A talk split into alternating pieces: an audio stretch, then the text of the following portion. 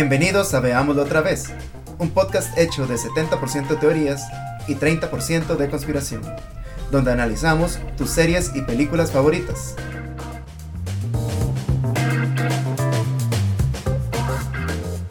Nuestro tema de hoy, Rick and Morty, episodio Rick Potion number 9. somos sus anfitriones, Juan Carlos Frer. Y Daniel Umaña.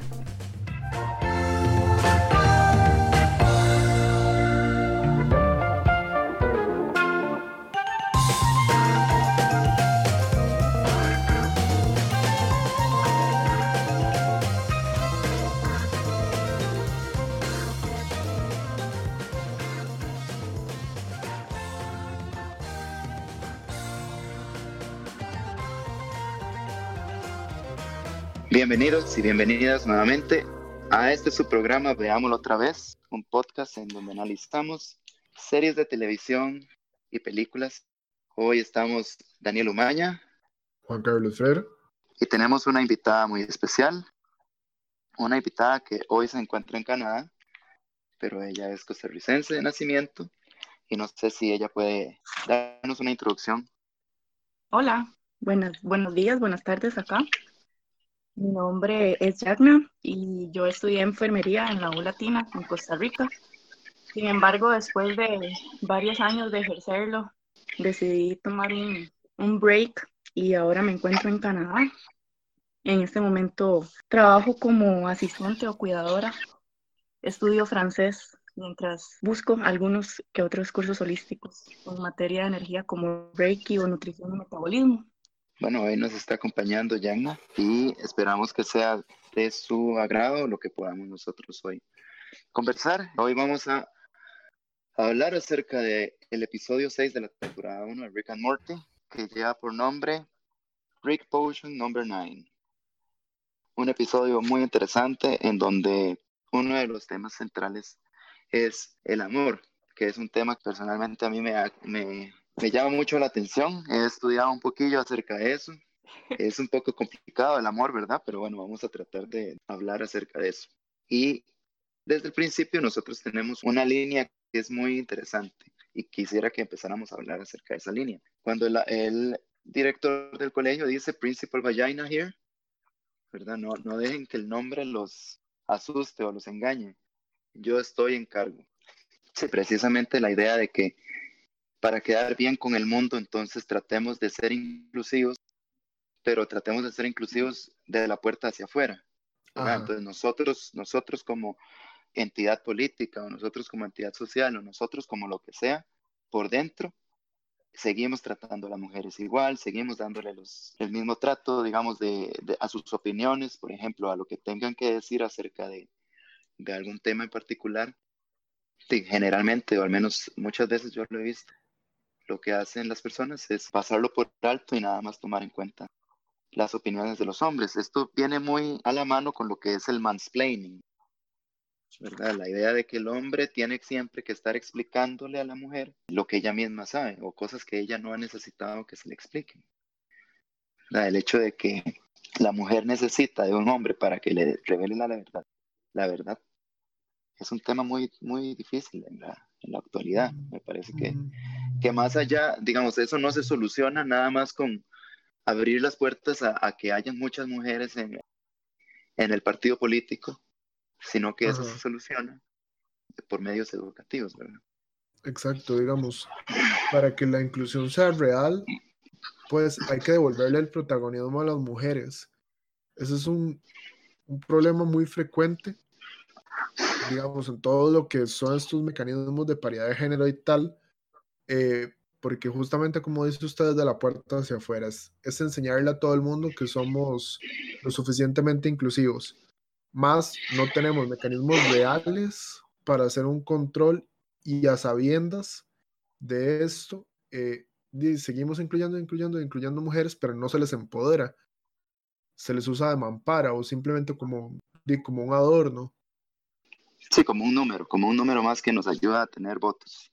Sin embargo, al mencionar eh, que hay que darle un papel a la mujer, partiendo de ahí ya, hay, ya se, se nota el, la discriminación que hay de trasfondo, ¿verdad?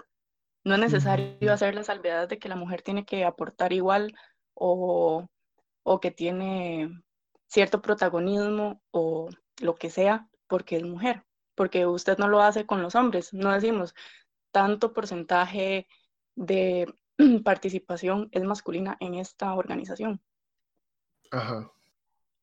Y muchas veces este empoderamiento que se nos quiere dar es un arma de doble filo, porque crean, por ejemplo, productos para la mujer, cuando el desodorante, porque es rosado, o tiene una mujer con ropa deportiva, es tres veces más caro que el desodorante que es de color azul. Ajá. Sí, lo que se llama el pink taxing. Yo creo que, digamos, la, la idea de, de que se asegure que, por ejemplo, en partidos políticos haya una cantidad representativa de mujeres, responde a la idea de que el mundo ha sido liderado por hombres y pone en un lugar vulnerable a la mujer. Entonces, desde este poder, es muy fácil, más bien, quitarle este papel a la mujer. Y si no existen políticas que desvulnerabilicen a las poblaciones vulnerabilizadas, pues no van a ser nunca observadas. En esto me refiero a, por ejemplo, que si no existe una política clara de que diga mitad hombres y mitad mujeres, es muy fácil hacer un partido de solo hombres, y, pero no es tan fácil hacer solo un partido de solo mujeres. Estas políticas pues responden a la historia de la, de, de la humanidad, de la sociedad, en donde de, la mujer ha tenido un papel muchas veces muy vulnerable, ¿verdad? Entonces, pues no sé qué tan factible, porque sí, digamos, sí se envía un mensaje indirecto, ¿verdad?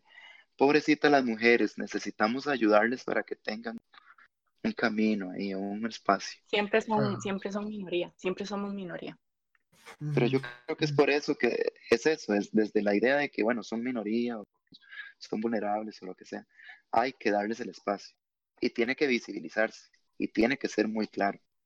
Exacto. Y si lo notamos con cuidado, sumamente molesto. Por ejemplo, las elecciones municipales pasadas, eh, cuando el partido que son solo mujeres de San José, ahorita no recuerdo el nombre, salieron a la luz, digamos, un montón de gente ya les estaba tachando de feministas radicales, que iban a hacer un desorden, que cómo las mujeres podían estar llevando a la municipalidad, que no sé qué. Y era por qué? Por ser un partido 100% de mujeres. Y eso es realmente deplorable. ¿Cómo generamos a nivel social un medio de escarnio y de control con el discurso. Pero bueno, esta idea de que la mujer o de que todo lo que es femenino es más débil o es inferior o así, desde estas primeras líneas ya se, se, empieza a tocar en este capítulo. Y a mí me parece interesante que es alrededor de todos los otros capítulos que él siempre cuando se presenta, cuando el principal Vallaina se presenta, siempre tiene que hacer la salvedad. ¿verdad? Que es algo que es muy constante.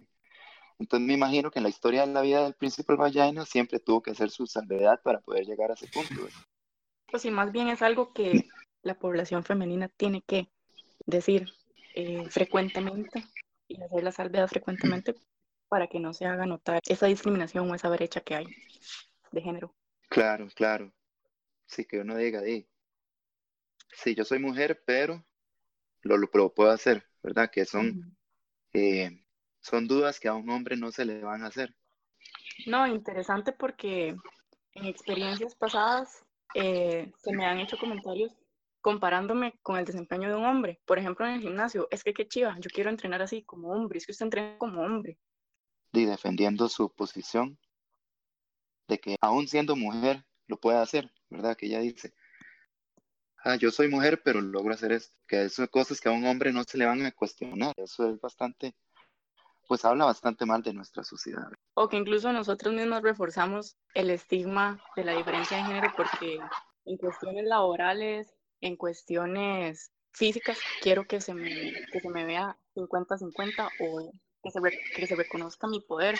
Sin embargo, si voy a salir con alguien, espero que el hombre sea el que paga. Bueno, entonces siguiendo un poco con el episodio, tenemos a un Morty que está enamorado de una muchacha Jessica que en las palabras de todos dice está way out of his league, sea, está pensando muy, muy ambiciosamente Morty al tratar de ver a Jessica como alguien que es posible. Entonces, llega este muchacho que es todo deportista a defender a Jessica. No, no, manténgase ahí en donde usted corresponde. Usted a mí no me ve yendo a escuelas grandes, usted no me ve a mí yendo a, distritos que son más, que tienen más plata. Y lo que me trae a mí a colación es esto de las clases sociales pero de cómo se viven las clases sociales en el colegio. Y bueno, y esto de lo que es la, la, temática de lo que es popular y lo que no es popular en el colegio, o de aquellas personas que son o que no son populares. Claro, y digamos, inclusive no solo eso, el personaje de como en general, digamos que ya es un comentario por sí mismo. Él, él dice esta frase que ya citó usted, pero también hay que recordar que, bueno, él es un personaje de, bueno, afroamericano. Y entonces juega mucho no solo a nivel del estrato de lo social en la adolescencia, sino también a nivel cultural. Digamos, principalmente en Estados Unidos, donde el racismo es algo tan sonado. Alrededor del mundo lo es, pero Estados Unidos es como de verdad el, el, el ejemplo más, más fuerte de tiempos actuales, a donde podemos ver eso. Digamos, todo lo que es brutalidad policíaca, un montón de, de ligámenes acerca del, tema de drogas, las pandillas y tal, que responde también un poco a lo que habíamos comentado al primer episodio de eh, la no señalización, perdón, de un estudiante latino cuando eh, se muere el bully del colegio congelado. La serie nos tira una y otra vez este mismo tema, porque los escritores reconocen la necesidad, parece, parece, de hacer un, un proceso educativo a través de su mismo programa de televisión, en tanto a que el, el racismo no es algo natural, no debería de fungir alguna función social, digamos, sino que más bien es como un alienante para el desarrollo pleno de la sociedad. Y nuevamente eh, se toca un tema con respecto a las minorías, porque yo realmente nunca fui del lado del lado de Brad, la popular de, de, la escuela, la popular del colegio, la universidad, siempre fui del otro equipo. Sin embargo, hasta este momento que me encuentro en otro país, me he sentido realmente como una minoría, como una persona latinoamericana en Canadá. Y el cómo lo que esperan de mí o cómo debo yo comportarme con las personas con las que me relaciono cada día. Canadá quizás es otro tipo de país que Estados Unidos, pero siempre sigue teniendo como esa, esa idea de superioridad, pero no sé si usted allá en Canadá ha vivido alguna experiencia en donde como latinoamericana haya visto las cosas más complicadas o la hayan como tratado diferente o así. No me han tratado diferente, no he tenido ninguna experiencia en este momento, pero sí he aclarado varios estereotipos de la cultura que vienen ya implícitos en, en, la crianza. O sea, usted ha tenido como, por ejemplo, que le preguntan, es que los latinos son así, y usted dice, no, no, no, un momento. Y ciertos estereotipos con respecto al desarrollo incluso educativo, laboral, de que, por ejemplo, ¿por qué aprender aquí? Me, he tenido bastante roce, bueno, roce con el tema de que las personas, a las personas no les interesa aprender otro lenguaje cuando hemos hablado el español que el inglés. Entonces me preguntan, mira, ¿qué, ¿qué, idioma entonces hablan en Costa Rica? Si ya estamos hablando inglés, ¿verdad? De hecho, yo también quería mencionar esto de las clases sociales en el colegio, pero yo no sé si será como clases sociales. Quizás como esta idea de la popularidad y de cómo la popularidad afecta tanto al desarrollo del adolescente. Ahora lo, menciona, lo mencionaba Yagna, este hecho de que ella no era de las súper populares. Yo no sé si Fred lo fue, pero yo tampoco lo fui. Yo solamente era una persona que era muy bombeta y tocaba mucha música. Pero definitivamente esto afecta y afecta mucho también hacia el tema que vamos a hablar, que es lo de las relaciones de pareja en la adolescencia y el amor, ¿verdad? Como yo, que no soy una persona popular, cómo yo me voy a acercar o cómo voy yo a pretender acercarme de una manera relacional a alguien que está en otro estrato. Y es que es como raro, porque el mismo sistema educativo favorece la existencia de, de ese sistema como de castas. La mayoría de las veces los profesores no se meten como, como en el tema de la convivencia de los estudiantes, porque lo ven como un extra, como algo que no les tocara hacer.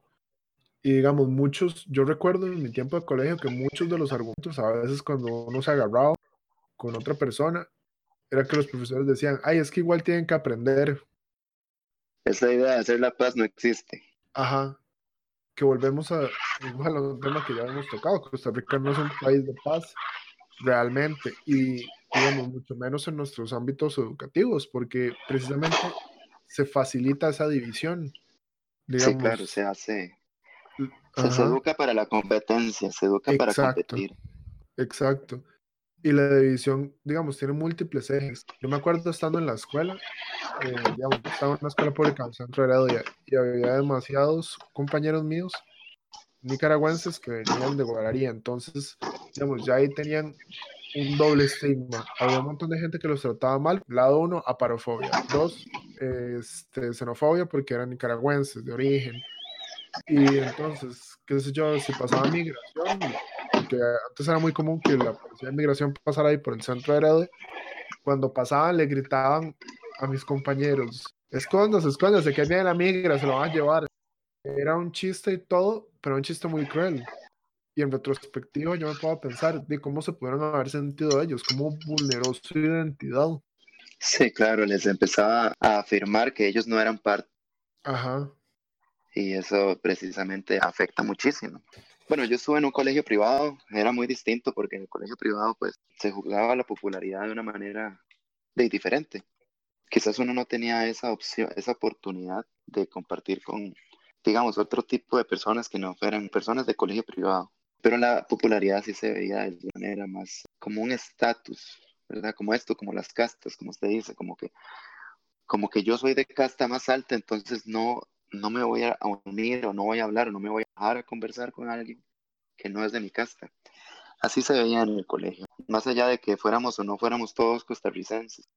Y de hecho eso es interesante porque aún nosotros siendo todos costarricenses, también existía este sistema de, de, migración hacia las personas que no eran de la casta que yo represento, ¿verdad? El hecho de que nosotros, o más bien me parece que la idea de la popularidad y de la y la no popularidad nos hace ver que el ser humano en este caso se le ha enseñado a que necesita dividirse y para poder competir, para poder vivir en un mundo competitivo como el que está, ¿verdad? Que es triste porque en realidad se le debería enseñar como a tener esos, esos ligámenes de ver la humanidad de los demás. Como, como el mismo papá le dice a, a Morty como, espérese, ahí cuando ya eh, Brad esté fuera de forma, ya Jessica se va a fijar en usted. Porque realmente eso no debe ser un tema ni siquiera en adultos, porque estigmatizar de ese, de ese modo a adolescentes para que vayan creciendo con ese paradigma o con ese, con ese concepto de que si estoy en forma, sí, si no, no. Sí, o si tengo plata, o si soy exitoso, o si tengo una carrera, una buena carrera, así que eso me hace a mí más digno de amor. Ahorita el mensaje es claro, Morty no es digno de amor, pero dentro, dentro de unos años, cuando, cuando ya el otro no tenga ese físico y cuando ya Morty se haga científico y así, entonces ahí sí va a ser digno de tener amor. Que es precisamente de los temas que seguimos tratando a lo largo del capítulo. ¿verdad? Ahorita que la, la, palabra éxito me gustaría como, como lanzarles una pregunta ahí un poco fuerte. ¿Qué es el éxito? ¿Cómo visionan el éxito?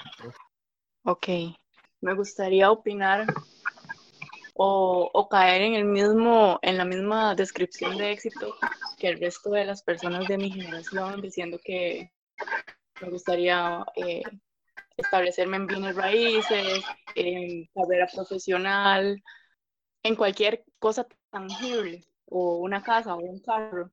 Sin embargo, el éxito en este momento en este momento de mi vida lo visualizo como encontrar un estado de armonía conmigo misma y cómo me desempeño en la sociedad.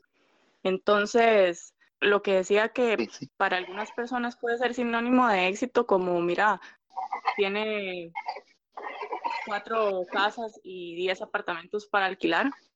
para mí eso no representa esa condición, sino me gustaría decir que fui exitosa porque eh, logré encontrar tranquilidad y paz en mi vida y quise viajar y conocer, etc. Entonces, al final se, se resume en que el éxito no es igual para todos, el concepto no es igual para todos, sino simplemente es alcanzar el objetivo que usted se propuso. Y, mi objetivo era correr 100 metros y lo logré, tuve éxito en eso. Claro, claro. Justamente les lanzaba la pregunta porque, digamos, en esta sociedad tan competitiva, que yo diría que ya es sociedad global, se nos vende mucho la idea de querer tener más y dar más y ser como el más carga, pero justamente ya, sacrificamos muchísimo. Y ahí entra esta reacción que yo he estado viendo mucho de los movimientos más filosóficos como el minimalismo, el esencialismo y tal, de cómo definir el éxito más bien por los lados que ustedes dicen, como de buscar paz, buscarse tranquilo al cumplir sus metas y objetivos. Hay que decirlo, diríamos popularmente, calzón quitado, ya esa idea cincuentosa de querer tener carro, casa, familia y mascota, ya no existe, es una mentira. El éxito ya no se mide tanto por lo que tenemos, sino por lo que logramos y con lo que nos sentimos conformes, que es un poco que me parece por donde iban ustedes. Exactamente, porque al final personas que han logrado mucho materialmente probablemente no se sientan exitosas porque siempre quieren más. O uno mismo, ¿en qué momento de su vida hace una pausa y dice, soy una persona exitosa, he logrado esto o aquello y ahora quiero ir por más? Exacto, es como muy raro porque es un default ahí donde uno sigue buscando la siguiente meta sin parar a, a disfrutar lo que ha logrado. Entonces al final no sabemos si ya fui exitoso y ya pasé mi etapa de éxito o si al final, o si nunca se llega a ese punto y, y, el ser exitoso es seguir luchando y luchando hasta que alcanza algo que nunca se llega a tocar. Entonces, en ese sentido, sería muy triste nunca parar y, volver a ver hacia atrás, porque dice, va a morir uno sin ser exitoso. Yo creo que la paradoja es que nosotros vamos a tratar de buscar el éxito, pero nunca lo vamos a lograr. Pero eso no significa que no tengamos que seguir luchando. El hecho de que nosotros hayamos encontrado éxito en algunas etapas de nuestra vida no necesariamente significa que en las próximas etapas no podamos encontrar nuevos éxitos. La idea del éxito parece sonar como si fuera el final de una carrera o el final de una etapa de mi vida, pero yo creo que el éxito más que un final debería ser como... El camino. Sí, sí, el camino es lo que me define a mí el éxito. ¿verdad? Entonces, que esto, digamos, en todos estos temas como la paz, el amor, qué sé yo, la libertad, el éxito, todos estos temas que son tan subjetivos, eh, no se puede tratar como que sí tuve éxito o no tuve éxito, sino como algo muy subjetivo, algo muy contextual, algo de que, yo pensaría, por ejemplo, que una persona que tuvo muy difícil la vida y aún así de lo que logró fue sobrevivir, también es exitosa, ¿verdad? No necesariamente porque no logró tener lo que, lo que la sociedad le dice que tiene, o que él mismo, no haya, él o ella misma no haya reconocido su éxito, no lo hace menos exitosa, ¿verdad? Y así nosotros medimos nuestro éxito de acuerdo a la barra de, del éxito de otras personas. Que esa persona a mi edad ya tiene siete títulos más que yo. Completamente cierto. Y si lo vemos de vuelta como enfocado a la, a la serie, Morty intenta conseguir una forma de tener éxito instantáneo con esto de la poción de amor. Ahí no habría placer, no habría disfrute por lo que uno está haciendo. Si uno consiguiera todo muy fácil, sería demasiado aburrido. Justamente hace poco estaba escuchando un, podcast eh, en Spotify que se llama The Minimalists. Ellos tienen un episodio acerca del amor y citan un episodio de la dimensión desconocida donde está un, un, asaltante, ya se muere y se despierta y le dice otro chavalo, ah, por decir algo que se llame Juanito, eh, don Juanito, lo estábamos esperando. Y le dice Juanito, bueno, suelte todo lo que anda y le saca la pistola y le dice, no, no, claro, sígame, vamos para la casa para darle todo lo que tengo. Y le empieza a sacar un montón de ropa finísima y, y dinero y cosas. Y ya después el carajo, pasan unos días, está ahí, acumula un montón de fortuna y todo, y se empieza como a aburrir y se acuerda ya que lo habían matado y todo, y le dice al, al otro chaval, pucha, he sabido que el cielo iba a ser así, y hubiera tratado de ser, no sé, mejor persona, no sé qué. Y el chaval que se lo llevó a la casa le dice, el cielo, ¿a usted quién le dijo que usted está en el cielo? Usted está en el infierno. El infierno de cada quien. Hay un tema muy interesante que empezamos a ver ah, mientras caminamos por el episodio, que, bueno, ya ustedes lo trataron, pero es la idea de que Morty quiere a Jessica y nada más a Jessica. La obsesión. Exactamente, iba a decir esa palabra. Esa obsesión en donde solo hay un objeto que me puede satisfacer mi necesidad de amor, ¿verdad?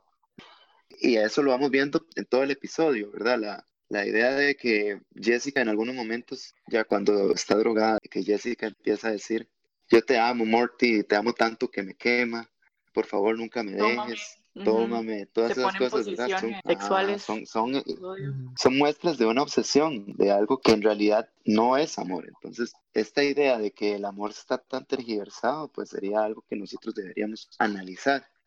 El hecho de que el amor y la obsesión estén tan ligados en nuestra sociedad que a veces hasta se tergiversa la idea de que el amor y la obsesión son lo mismo, es algo verdaderamente enfermo. Exacto, digamos, para mí es algo muy notable a lo largo del episodio el entronque que hay en la masculinidad, el afecto y la obsesión, porque digamos, viéndolo con mucho cuidado, este caso específico de Morty, a nivel de masculinidad tenemos un padre castrante, un padre castrado y castrante, que quiere que el hijo siga el, el mismo patrón, de decirle como, espérese, su prime no ha llegado.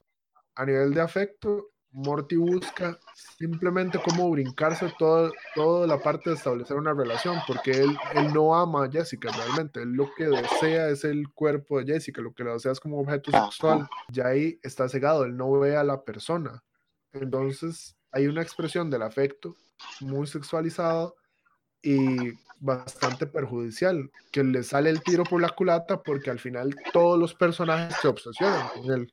Sí, eso es bien vacilón porque eh, de hecho la figura de la obsesión se visualiza como un monstruo, como un monstruo que va cambiando. De hecho, hay una parte del diálogo entre Rick y Morty que es antes de que hicieran la poción, Rick le dice, odio que sea yo el que te lo diga, pero lo que las personas llaman amor, en realidad es una reacción química que hace que los animales se procreen.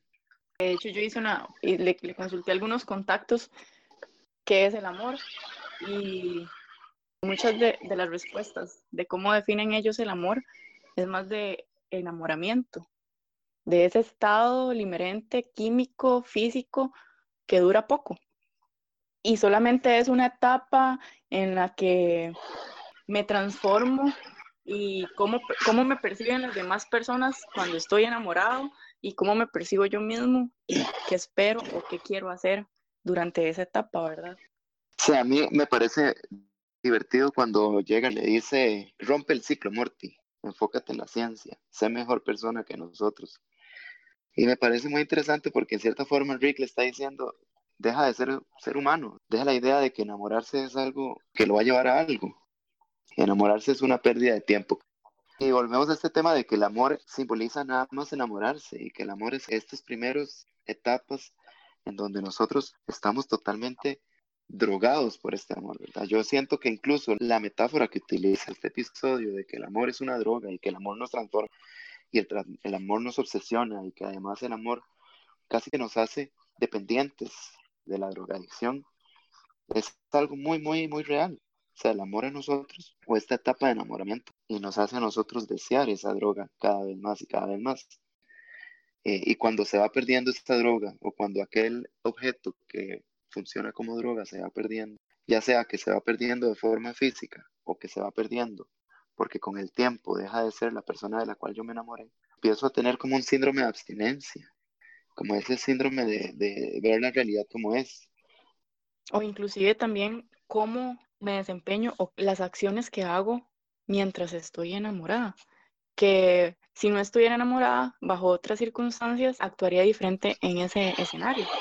Pero como estoy enamorada, hago o permito otros comportamientos, no sé, relaciones, etcétera. Sí, de hecho, uno de los temas en el amor y la obsesión es esto que es las relaciones de pareja y la violencia intrafamiliar o la violencia entre pareja. Y aquí en Costa Rica, pues recientemente ha pasado un evento muy chocante, algo que nos, eh, al menos yo que vivo en Barba y yo que vivo aquí en Heredia, que está tan cerca de uno, un acto de feminicidio contra una muchacha, refleja no solamente lo que es el patriarcado que hablábamos antes, sino la imposibilidad de entender que el amor no es este enamoramiento, ¿verdad? Y que la obsesión no significa amor, que la idea de que me pertenece o yo le pertenezco, eso no es amor.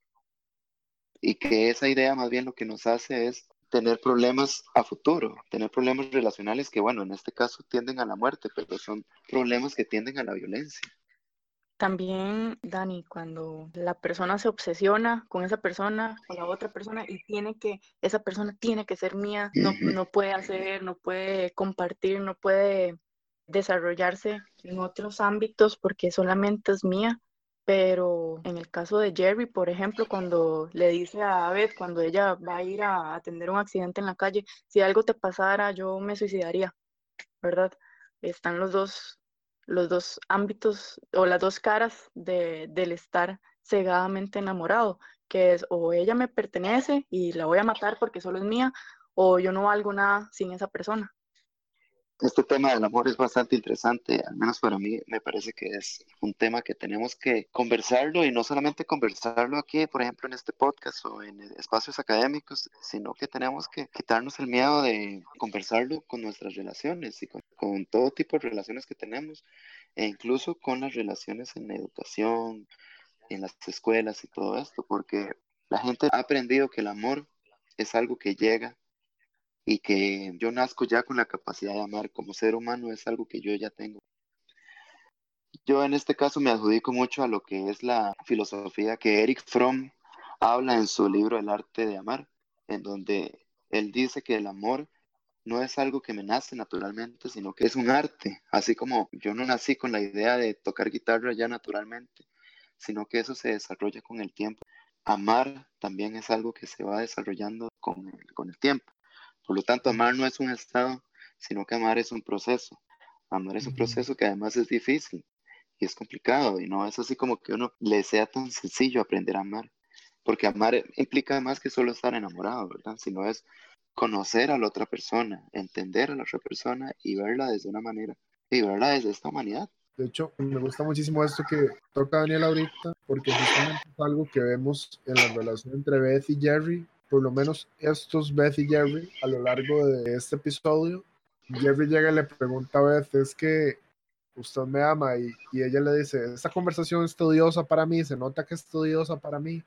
Y digamos, ya al final del episodio, con todo y todo en, en una muestra de afecto hiperviolenta y se reencuentran otra vez como con el vínculo del afecto a través de la violencia, lastimosamente. Pero se nota justamente esto de cómo amar es un proceso y cómo de vez en cuando es bueno revisar y ver cómo está nuestro proceso de amar. Bueno, de hecho esto en el amor y la obsesión, que para mí son temas, bueno, que tienen que hablarse, como ya lo dije. Y en esta conversación que habla Frer, en donde se hace esta metáfora que a veces parece como, o al menos esta segunda esta tercera vez que yo lo vi, me pareció como que esta metáfora es inentendible. O sea, ¿por qué, por qué Beth saca esta metáfora de los de las personas sin techo, ¿verdad? De las personas que, no, que viven así en condición de calle. A mí me costó a veces entenderlo, me costó como tratar de entender la metáfora de la cual habla Beth, porque siento como que Beth trató esto para salirse de, la conversación, porque era una conversación incómoda, pero tratando de analizarlo, más bien me di cuenta que más bien es como más conciencia de lo que es, ¿verdad? O sea, yo por ejemplo, puedo decir, ay, pobrecito de las personas que viven en la calle, o pobrecito los chiquitos que están en la calle, o pobrecito, qué sé yo, los perros, o no sé, pero eso no denota amor. O sea, el amor que denota hacia la humanidad es el acto de hacer algo por esa condición. En el caso de las personas que no tienen casa o las que tienen condición de calle, el amor se denota cuando yo hago una acción al respecto de eso que se nota. Pero cuando uno tiene una relación de amor y cuando uno tiene una relación de pareja, es muy difícil porque muchas veces las vulnerabilidades no son tan fáciles de observar. Entonces, esta metáfora que dice, usted ve a las personas en la calle Sí, yo las veo. ¿Y hace algo al respecto? No. Entonces, amar es trabajar y creo que eso es importantísimo porque amar es trabajar, a trabajar en la relación. ¿Verdad? Eh, amar a una persona es verla en su vulnerabilidad y querer hacer algo al respecto. Esa fue una de las respuestas que yo tuve, por cierto, de una de mis amigos, que por ahí me hasta me citó al autor Gary Chapman con respecto a los lenguajes, a los cinco lenguajes del amor, y que al fin y al cabo el amor son acciones. Al final el, el, el amor va más allá de un sentimiento, es actuar. También no comparto mucho esta, la respuesta que me dieron, pero también por ahí me citaron la frase de que el amor todo lo soporta, todo lo aguanta. Primera de Corintios 13 es. Pero sí, lo he escuchado mucho a lo largo de mi vida y realmente el amor tiene que aguantar todo. Cuando yo, cuando yo hablo de amor, hablo de amor a mi familia, amor a mí misma, amor a la naturaleza. Eh, eso es amor para mí. Pero cuando hablamos de este tipo de amor que menciona la serie, es que lo que esperamos de, de una pareja, por lo menos mi, mi, experiencia en el tema, me ha dicho que no es justo llegar a la relación con un 50-50 o con un 40-60, no, a la relación se llega con el 100. Y yo espero lo mejor, yo espero que esa persona me demuestre su mejor perfil o el potencial que tiene al estar conmigo y viceversa, ¿verdad? No que me muestre su peor cara, eh, incluso agresión, como mencionó Dani ahorita con respecto a las noticias del país, y tener que aguantarlo porque, porque así es él, pobrecito o pobrecita, hay que entenderlo. Mm, completamente de acuerdo. Yo no considero que el amor necesariamente per se te haga aguantar todo. Sí, en este tema de Corintios 13 de la Biblia que ya lo menciona Yagna, y que bueno, no lo quería tratar, pero eh, ya que lo abrieron, tengo que decirlo. Mucha de la tergiversación que hay alrededor del tema del amor viene debido a este versículo. Y no solamente debido a este versículo, sino debido a la idea judeocristiana de lo que es el amor. Yo lo aguanto todo y el amor lo soporta todo y todas esas cosas, ¿verdad? Son, son tergiversaciones muy grandes del amor, porque esto justifica la violencia o justificaría el hecho de que yo siga estando en condiciones de violencia. Entonces, yo siendo una esposa al cual el esposo le pega y le pega, pero yo tengo que ser una buena esposa porque Dios me dice que el amor todo lo soporta. Yo, por ejemplo, no podría creer en un Dios que permite que las mujeres sean vulnerabilizadas de esa manera. ¿Verdad? Que es una de las cosas que me sacan a mí de la iglesia y que precisamente me ponen a mí a pensarme cómo puede ser que exista un Dios que permita que la violencia hacia la mujer o que la violencia intrafamiliar se dé y que lo justifique por medio de lo que él llama la palabra de Dios, ¿verdad? Entonces, la idea de que el amor espiritual es como el amor que nosotros tenemos que llegar a ser, más que una sanación, me parece una enfermedad. La enfermedad de este siglo y de esta sociedad judeocristiana occidental en donde se tergiversa el amor y entonces vivimos enfermos, con un amor que es enfermo. Y al final terminar como mártir no me vuelve exitoso en el amor, porque aguanté tantos años. En este tema muy interesante es cuando habla acerca de la oxitocina, que es la hormona del amor, y cómo mm. entonces trata de ponerle un nombre científico a lo que es algo como lo es el amor, ¿verdad? Y cómo siempre que está tratando Rick de solventar el error que hizo anteriormente con nuevas hormonas y nuevas hormonas, más bien empieza a crear monstruos más y más feos. A mí esto me parece una cosa que me, me llama muchísimo la atención de Rick. Rick es literalmente la representación de la frase Jalisco no pierde. Porque él siempre quiere tener la razón, su megalomanía lo impulsa a intentar arreglar su error de una forma que él cree que es la más adecuada. Y digamos, ¿a dónde lo llevó eso? Y a destruir completamente el mundo. Y a tener que suplantar su identidad en otra realidad. Y aún así, cuando llegan ya al otro mundo, le dice a Morty como, bueno, usted no sabe el montón de trabajo que tuve que hacer para escanear y conseguir una realidad donde yo haya resuelto esto y justamente en el momento que llegáramos nosotros, nosotros de este universo, estaban muertos. Ah, y solo me parece justo que yo lleve mi cuerpo y usted lleve el suyo. De hecho, bueno, en este tema de la, de la oxitocina, a mí me parece interesante que, que el MAE hace ciencia y luego se equivoca y él mismo dice, bueno, de al menos la ciencia a veces no es tanto ciencia, sino que es arte, Ajá. ¿verdad?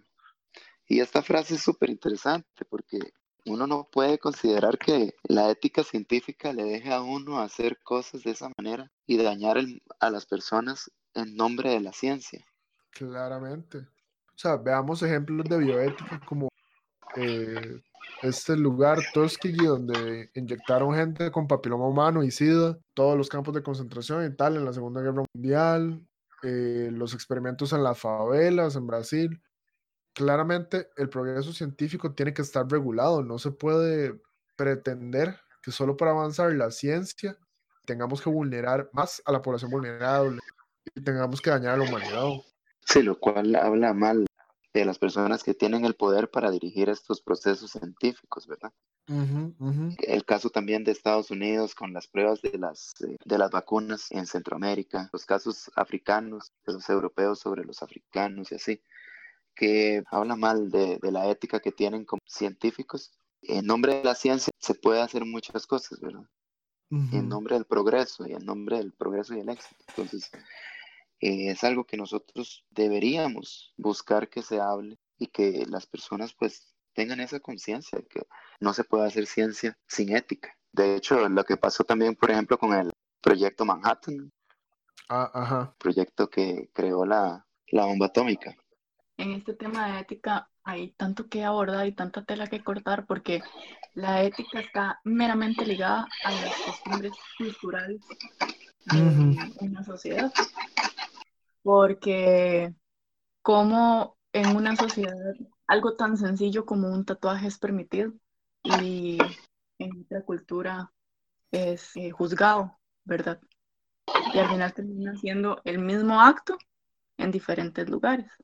Yo creo que la ética tendría que sobrepasar el hecho de esta culturalización, porque por ejemplo matar a una persona debería ser mal visto en todas las culturas. Cuando ya las personas se ven sin humanidad, yo creo que ahí es donde ya uno puede decir que ya no hay ética en la, en la cultura y que más bien uno debería cuestionar a la cultura que ha quitado las éticas de la humanidad. No sé si me explico. O cuando la ética aplica para otras personas y no para, para mí, por ejemplo, o para Ajá. mi vecino. Porque si volvemos al tema de Eva, ¿cuántos, cuántos no somos jueces y decimos, eh, es que ahora él está vivo, sigue vivo y va a seguir haciendo lo mismo? O sea, en él se aplica la muerte. Lo, lo mismo, eh, el mismo, el mismo castigo aplica para él como el mismo error que él cometió, ¿verdad? O sea, porque mató, tiene que ser juzgado de esa forma. Al final termina siendo lo mismo, es muerte. ¿Verdad? Se vuelve, se vuelve mucho como el- la representación del dicho, o hay patadas o hay para todos. Exacto. o digamos la idea del ojo por ojo y diente por diente. Nos quedamos ciegos y chimuelos. Sí. Pero sí, digamos, en este tema de, de pasó con Eva y del, de- del castigo que merece o de la represalia que merece la persona que cometió el delito, sí es muy sensible porque muchas veces pasa que, que la sociedad sí busca como la muerte hacia esa persona. Ujú, Y es muy complicado para la sociedad tratar de entender que también se trata de un ser humano que ha vivido también en una sociedad que lo ha hecho violento, que le ha enseñado a ser violento, ¿verdad? Eh, digamos, para la sociedad es más fácil juzgarlo y mandarlo a la hoguera o a colgar que la misma sociedad preguntarse, bueno, ¿qué estamos haciendo mal como sociedad? Que estos son nuestros hijos, que estos son los productos que nosotros estamos teniendo, digamos, como personas, ¿verdad? Este, Exacto. lo cual no quiere decir que, la, que él no merezca un castigo o una represalia, ¿verdad? De eso se encargará, de, de eso se encargarán otras personas, pero nosotros como sociedad tenemos que entender que nuestro papel está más allá que solamente juzgar, sino cambiar nosotros para crear mejores personas, ¿verdad? Para que para er- erradicar la violencia. Exacto, su represalia lo hará el sistema judicial, pero justamente a nivel social lo que debería de haber es ese proceso de educación, poder revisarnos a lo interno y ver qué hace falta cambiar justamente. Sí, y la gente es muy rápida para juzgar, pero muy lenta para verse al espejo. Sí, yo me uno a lo que dicen ustedes, de que al final la sociedad no cambia, o yo no, yo no cambio a la sociedad de forma macro, sino empezando por mí, cómo actúo yo cuando nadie me ve, y esa es la forma en la que yo hago un cambio social.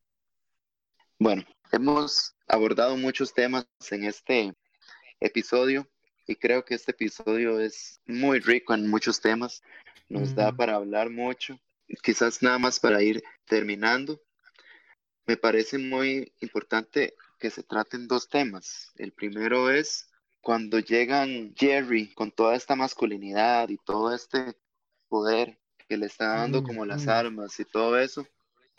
Es ahí cuando Beth se da cuenta de que Jerry de, puede que tenga un tipo de valía, que incluso ella habla acerca del papá, que Jerry le dice, no sabemos todavía si es cierta que sea Rick o no. Beth le dice, esto estoy seguro que fue Rick. Ella dice, él es un inconsiderado, él es un irrespetuoso y además nos dejó a mi mamá y a mí.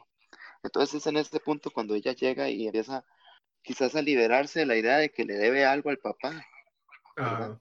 De hecho, a nivel, a nivel intrapsíquico, se ve como muy resuelta a veces en ese punto de que logra cerrar el, el ciclo que tenía con, con Rick de una forma muy tácita. Sin embargo, le da vuelta y es esta figura paterna ausente, se ve llenada con el Jerry masculino.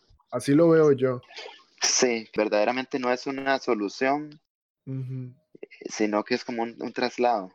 Exacto, es muy paliativo, digamos. Es más sano en cierta forma, pero podría llevar inclusive a problemas de violencia intrafamiliar. y aceptarlo como que es correcto, Ajá. claro. Bueno, y a mí me da gracia esto que cuando están con la pistola, ¿verdad? Y entonces eh, eh, Jerry le dice, Ah, lo del shotgun. sí, Ajá. sí, que dice, me gustaría que esa pistola fuera mi pene, y entonces Beth le dice, bueno, si es así, entonces me puedes llamar Ernest Hemingway. Ajá. Porque, porque Hemingway se mató eh, disparándose en la boca. Sí, sí, sí, de hecho yo estuve eh, leyendo un poco acerca de la historia de Hemingway y decía que él y su familia, sus hermanos y su padre, también murieron, o sea, de un suicidio, y que era una enfermedad que les afectaba de forma familiar. Sí, y es que digamos, la familia de Hemingway tenía tendencia a la depresión. Si usted lo nota, tienen un patrón muy fuerte de alcoholismo, dependencia, adicción sexual, todo muy relacionado a un, a un trastorno, más del lado de- como de episodios depresivos mayores y muchísima manifestación de ansiedad, de hecho. Que de hecho, sé si lo habrán querido decir así, pero bueno, la metáfora de Hemingway y la depresión con, con esta nueva etapa que están viviendo Beth y Jerry, no sé si Mm, será, si será de alguna manera una metáfora o no, pero bueno, Yo siento que fue nada más un chiste de demasiado humor negro. sí, sí. Pero fue muy interesante porque Ernest Hemingway, tan buen escritor que fue. Ah, maravilloso. Y bueno, el último tema que yo quisiera tratar es precisamente el tema de las últimas escenas, que es cuando parece que todo se solucionó mágicamente, ¿verdad? Y que Rick de alguna manera logró echar para atrás todo lo malo que había hecho. Y de la nada aparecen muertos y aparecen el Rick y el, y el Morty de la C-137, es, ¿verdad? Que aparecen y se ven a ellos mismos muertos. Y esa escena es para mí increíble porque me parece que es desde el punto de vista terapéutico una forma metafórica de hablar de lo que es la terapia. Donde enterramos, nos enterramos a nosotros mismos una vez que hemos roto ciertos ciclos o patrones, Exacto, exacto. donde matamos a un ego para dar campo a una virtud. Sí, sí, la idea, por ejemplo, de que ir a terapia es encontrarse con uno mismo, pero con ese uno mismo que es bien, bien difícil de observar. Y ese uno mismo que en realidad es un monstruo que está casi muerto, ¿verdad? Que es la idea de, de ir a terapia y encontrarse con ese infierno, como decía nuestra profesora Mayela Rodríguez. Ella decía que ir a terapia es un viaje directo al infierno, pero con un tiquete de vuelta y solamente es para valientes. Y yo creo que es muy interesante que uno pueda, por ejemplo, tomar en cuenta esto de que la terapia es solo para personas valientes, porque encontrarse con uno mismo no es tan fácil. Y de hecho, la reacción de Morty es mucho la reacción que uno puede tener cuando uno tiene como este breakthrough, como esta Mm, observación, ¿verdad? Que él dice, oh no, estamos muertos, ¿qué está pasando? Y luego dice, no puedo con esto, es demasiado. mm, Y entonces él dice, no, esto no puede ser real, esto no es así. Entonces esas reacciones siento que son como las reacciones que uno puede tener de cuando uno se da cuenta de algo que puede ser muy difícil para uno aceptarlo. Sí, sí, y, y justamente el confrontar la propia mortalidad y todo esto que mencionaba anteriormente de la eliminación del ego, la vanidad y tal, es justamente algo de mucha cautela y que honestamente solo se puede hacer en un, proceso terapéutico o que lo pueda hacer una persona con muchísima, muchísima claridad de su vida. De hecho, es, es muy rico cómo el recurso gráfico de, de esta escena violenta y, bueno, inclusive me atrevería a decir de masacre y tal, es la que permite liberar en parte a Morty de muchas cargas familiares, muchas cargas de su relación con Rick y que repercute muchísimo a futuro, a lo largo de la serie. En, en relación a- al tema del amor, cuando Rick Mm, le dice, todo esto es tu culpa, porque me viniste a mí y me pediste una poción para enamorarla fácilmente y poder aprovecharte de ella. Ajá, ajá. Este, cuando hacemos, cuando nos vemos al espejo y nos tenemos que enfrentar y darnos cuenta quién en esta relación, quién soy, del que se están aprovechando, eh, la que se está aprovechando de la otra persona y darnos cuenta muchas veces significa dar fin o dar muerte a un, a un ciclo, eh, incluso de una relación tóxica que nos está matando. O a veces también que uno es la persona tóxica. Sí, Exacto. Entonces, el darse cuenta y, y reflejar y admitir quién soy, muchas veces eh, es lo que cuesta y hay que enterrar. Sí, sí, sí, sí. Bueno, y esta parte da paso a una de las canciones más emblemáticas de toda la serie, que es toda triste y toda depresiva, que la vamos a poner al final. Pero a mí me parece que evidencia mucho la cara de Morty, ese momento de, de darse cuenta de lo que es la realidad y de que uno ha vivido como quizás en un mundo de flores y la vida no es así, ¿verdad? ujú. que inclusive es, es relacionado un poco como al tema del éxito que hablamos, Ajá, ajá. cómo, cómo la vida que he vivido hasta ahora ha sido una vida no exitosa y tuve que encontrarme con mi propia muerte para poder darme cuenta de eso. Y de hecho, eh, leyendo un poco la letra de la canción, hay una parte que a mí me dice, que me parece muy interesante, porque dice, todo lo que hemos querido es ser libres y mirar al cielo y poder decir que somos libres. Y, lo difícil que es ser libre, lo difícil que es poder liberarse de todas las ataduras que nos dijeron, de todas las mentiras que creímos, de todas las ideas que nos hacen no ser libres. Muchas veces es hasta más fácil seguir no siendo libres. Exacto. Porque igual caemos otra vez en lo mismo de el concepto de libertad que tenga cada quien. Este es mi concepto de éxito, este es mi concepto de amor y este sería mi concepto de libertad. Y de acuerdo a esos conceptos, así me desempeño a lo largo de mi vida. Sí, en tanto sí, como al, al tema de la libertad, la canción deja pues, un mensaje muy fuerte. O sea, ¿qué es eso de la libertad? ¿Cómo se dijera? Hay una frase eh, muy buena, no recuerdo ahorita en qué novela gráfica fue que la, a mí me parece que fue en B de Venganza, que dice ve como el único lugar a donde somos realmente libres, no importa si estamos en la oscuridad más profunda, en el hoyo más, más profundo del infierno, es en nuestra mente. Y aún ahí estamos en la prisión más grande de todas. Entonces, como toda la construcción cognitiva que tenemos, todo como pensamos, muchas de las veces nos juega trampas, pero también es el único espacio donde somos realmente libres. Bueno, qué difícil. Es una completa paradoja. Pero bueno, creo que hemos intentado abordar los temas del episodio. Ha sido muy interesante contar con la presencia de Yagna desde Canadá y le agradecemos mucho por estar con nosotros y por confiar en la idea.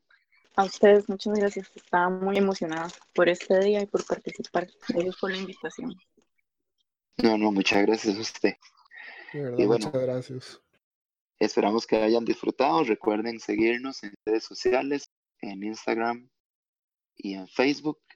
Y nos pueden escuchar por Spotify, por los iPodcast, por Google Podcast, por muchos otros. Muchas gracias y pura vida. Pura vida, chao.